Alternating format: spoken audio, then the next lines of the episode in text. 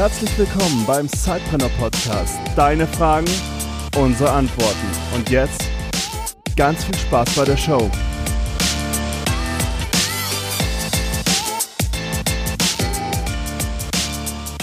Hallo und herzlich willkommen zu einer neuen Folge von Eure Fragen, unsere Antworten im Sidepreneur Podcast. Und ich sitze hier wieder mit Felix und für diese Frage, die uns heute gestellt wird, die kann er wahrscheinlich sehr, sehr gut be äh, beantworten, weil es einfach auch sein Thema ist. Denn Adrian hat uns gefragt, er möchte gerne sein eigenes Buchprojekt starten. Und er ist sich jetzt nicht sicher, soll er irgendwie auf die Suche nach einem Verlag gehen mit seinem Thema oder ist erstmal zum Start äh, das Thema Self-Publishing relevant? Mhm. Was würdest du sagen, Felix? Wie soll er da am besten starten? Ja, hi zusammen, hi Adrian. Das ist eine sehr, sehr gute Frage von dir und ähm, Vielleicht wisst ihr es, vielleicht nicht, aber ich habe tatsächlich alles äh, bisher mit meinen Buchprojekten mitgemacht, also von Self-Publishing auf Amazon bis hin zu Verlag gründen und Verlag kaufen. Also ich habe in den letzten paar Jahren, glaube ich, tatsächlich einen ganz guten äh, Einblick in diese Branche bekommen. Ähm, das Coole vorweg ist, es gibt einfach wirklich viele Möglichkeiten mittlerweile. Die Frage, die du dir stellen musst, Adrian, ist, was ist dein Ziel? Willst du dich als Trainer, Speaker, Coach, Experte, sonst irgendwas etablieren? Und ist es für dich wichtig, dass, äh, dass auch ein, ein, ein etablierter Verlag also ist, der das rausbringt? Ähm, oder geht es dir eigentlich darum, nur mal so zu gucken, was passiert? Geht es darum, vielleicht auch zu gucken, wie, wie du schreibst? Äh, letztlich auch vielleicht darum, dass du denkst, du kannst mehr verdienen im Self-Publishing. Ähm, das ist wirklich die, die erste Frage, die du stellen musst. Wenn es ums Renommee geht, ähm, dann würde ich das so machen, dass du versuchst, zu einem etablierten Verlag zu kommen. Wenn es eher um das Finanzielle geht und ganz geringe Eintrittshürde, dann ist Self-Publishing super. Ähm, Felix, wie ist es denn, weil du jetzt gerade nochmal das Finanzielle auch ansprichst, ist es denn tatsächlich so, dass man über den Verlag so viel weniger verdient als über Self-Publishing? Es ist ein ganz anderes Modell. Ähm, du bekommst bei einem Verlag halt ein Garantiehonorar völlig egal, wie das Buch sich entwickeln wird. Auch wenn ich jetzt noch nicht bekannt bin? Ja, du musst halt den Vertrag bekommen. Wenn du ja. den Vertrag bekommst, okay. das, das ist noch ein Thema, über das wir gleich sprechen müssen, ähm, aber wenn du einen Vertrag bekommst, dann steht da erstmal eine pauschale Summe drin, die du als Aufwand fürs Schreiben bekommst, egal wie es sich später verkauft. Und danach wirst du prozentual pro Buch beteiligt und pro Hörbuch-Download und pro E-Book. Ähm, dieses sogenannte Garantiehonorar ist aber voll anrechenbar. Das heißt, du musst mit deinen Buchverkäufen den Break-Even erreichen, dein Garantiehonorar einspielen, um dann danach es zu verdienen. Okay. Und ähm, das habe ich natürlich beim Self-Publishing nicht, weil da werde ich halt pro Verkauf äh, ja, bezahlt sozusagen. Lass uns noch einmal hier bei dem, bei dem Bereich bleiben. Ist es denn so, dass mir dann der Verlag aber vielleicht so viel mehr Reichweite bringt, dass äh, sich das trotzdem lohnt, eher mit der geringeren Marge ähm, zu arbeiten? Äh, das ist eine richtig gute Frage und die Antwort ist in der Regel nein. Also Reichweite, das ist was, was viele, viele äh, Erstlingsautoren oder Wannabe-Autoren glauben und irgendwo auch zu Recht, dass ein Verlag denen Reichweite bringt und wahnsinnig viel Presse machen wird und Werbung schaltet. Und das tun die Verlage nicht unbedingt. Weil die haben halt Riesenprogramme normalerweise ein paar Dutzend, paar hundert Bücher, die dann pro Halbjahr neu rauskommen. Und du musst dich einfach darauf einstellen, dass du als Autor auch in einem normalen Verlag das Ding unternehmerisch treiben musst. Du musst die Kontakte, also du kannst dich nicht darauf verlassen, du kannst froh sein, wenn sie was machen. Aber du musst die Kontakte ranholen, du musst das ganze Ding unternehmerisch treiben, als ob du ein Produkt auf den Markt bringst. Und deswegen ähm, ist es wirklich aus meiner persönlichen Sicht vor allem das Renommee, dass man sagen kann, ich bin bei Econ, ich bin bei Redline, ich bin bei Gabal. Auf der anderen Seite äh, haben die aber natürlich, sagen wir, in gewissem Maße den Zugang und das können das Potenzial schaffen, dass du auf die, auf die Bestsellerlisten kommst. Wenn du bei Amazon äh, Self-Publishing machst, um jetzt nur einen Anbieter zu nehmen, äh, wirst du niemals auf die Spiegelliste kommen. Es ist ausgeschlossen. Äh, und wenn es im Verlag ist, äh, ist das eine realistische Möglichkeit. Aber es ist nicht so, ähm, wenn ich zum Beispiel einen Amazon-Bestseller habe, dass vielleicht Verlage auf mich zukommen, weil es für die interessant ist, ähm, weil sich da schon bewiesen hat, dass sich das Buch ja. gut verkauft. Ja, auf jeden Fall. Das war ja mein, mein eigener Weg. Also wir sind ja, ähm, wie gesagt, wir haben über, über Amazon Self-Publishing das gemacht. Das Ding ist Amazon-Bestseller geworden, verkauft sich irgendwie immer noch. Dann haben wir danach ein Buch gemacht und durch diese, durch diese Anfangserfolge haben wir dann Zugang zu der Buchbranche bekommen. Deswegen, das ist schon gut, aber dann muss natürlich schon den zweiten und dritten Schritt eigentlich im Kopf haben. Also das zweite und dritte Buch. Mhm. Ähm, das wäre eine langfristige Strategie, die ich gut finde. Du musst aber so viel Content da noch haben.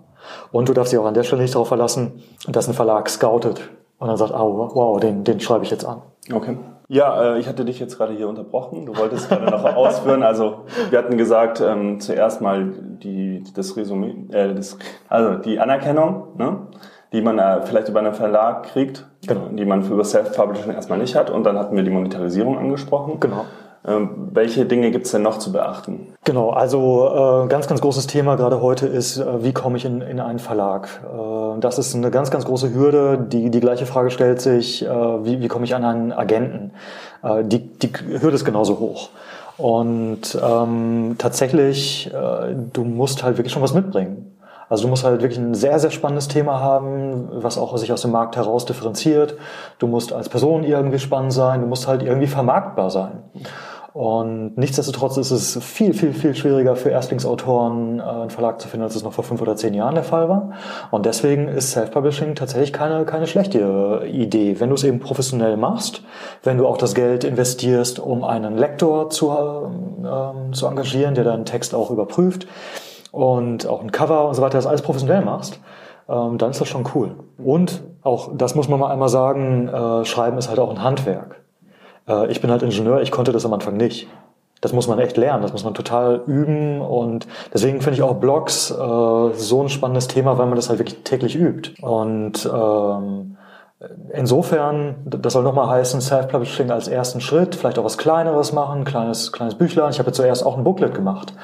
Ähm, das, das kann ein guter Schritt sein. Anderer Aspekt wäre noch, wenn du ein wirklich ein Spezialthema hast und du willst das Ding für 20, 25, 30 Euro verkaufen, dann ist es auch an der Stelle nochmal, finde ich, deutlich spannender, das als unternehmerisches Projekt zu sehen, Self-Publishing zu machen, äh, das vielleicht über eine eigene Online-Marketing-Kampagne anzuschieben, wo du eben auch die, die Marge hast, dass du sowas bezahlen kannst. Da kenne ich einige Projekte, die da, die da sehr, sehr spannend sind. Lass uns jetzt mal annehmen, wir haben jetzt ganz viel über Self-Publishing geredet.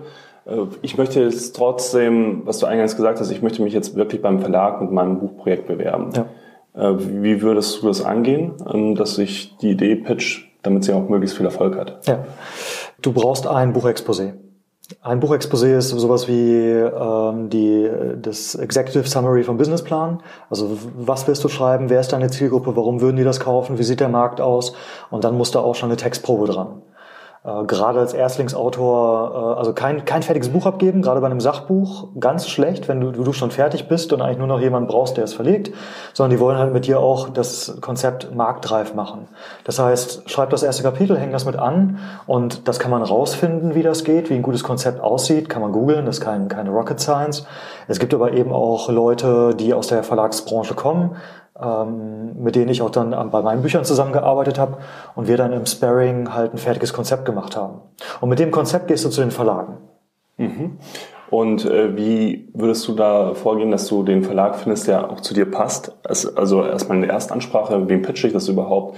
Äh, damit ich da auch safe bin, dass ich da das Richtige wähle quasi. Also klar, ich muss mich bewerben, aber ich möchte ja natürlich dann, wenn ich in den Verlag gehe, auch in den richtigen finden, der zu meinem Thema passt und mich auch weiterbringt. Eben. Ja, also wenn, wenn ich äh, völlig unbekannt und neu wäre, ich würde zuerst versuchen, einen etablierten Agenten zu bekommen. Ich würde, würde ein bisschen äh, googeln, ein bisschen schauen, welche, welche Erfolge die auch haben. Das kann man teilweise auch sehen. Ähm, und dann würde ich versuchen, so jemanden ins Boot zu holen. Denn, ich erkläre dir warum, wenn du da zehn Absagen kriegst, dann kannst du immer noch den elften Agenten ansprechen. Mhm. Wenn du aber proaktiv zehn Verlage angesprochen hast, dann sind die durch. Und dann kannst du nicht mehr zu einem Agenten gehen, weil die erste Frage, die er dir stellt, ist, hast du es schon den Verlagen angeboten? Und du sagst, ja, die haben alle Nein gesagt. Dann sagt er, wow, was soll ich denn jetzt noch machen? Du bist verbrannt. Okay. Deswegen erst zu den Agenten, gucken, wer zu deinem Thema passt, was die sonst gemacht haben, ob wie auch die Chemie stimmt, ob der das versteht, ob er dich ernst nimmt, äh, dein Potenzial sieht. Und über den Weg würde ich es zuerst machen. Gibt es da auch ein Verzeichnis oder einfach googeln? ähm, die Branche ist nicht so wahnsinnig groß. Okay, cool.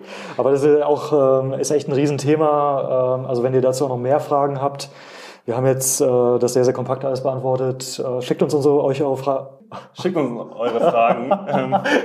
wir versuchen sie zu beantworten. Genau, einfach die Frage an info.zeitbrenner.de und äh, dann können wir da nochmal nachfassen und nochmal tiefer in die Materie genau. einsteigen. Also, bis zum nächsten Mal. Bis Tschüss. zum nächsten Mal. Ciao. Du hast auch eine Frage? Dann stell sie uns. Schreib uns eine Mail an info@zeitpreneur.de.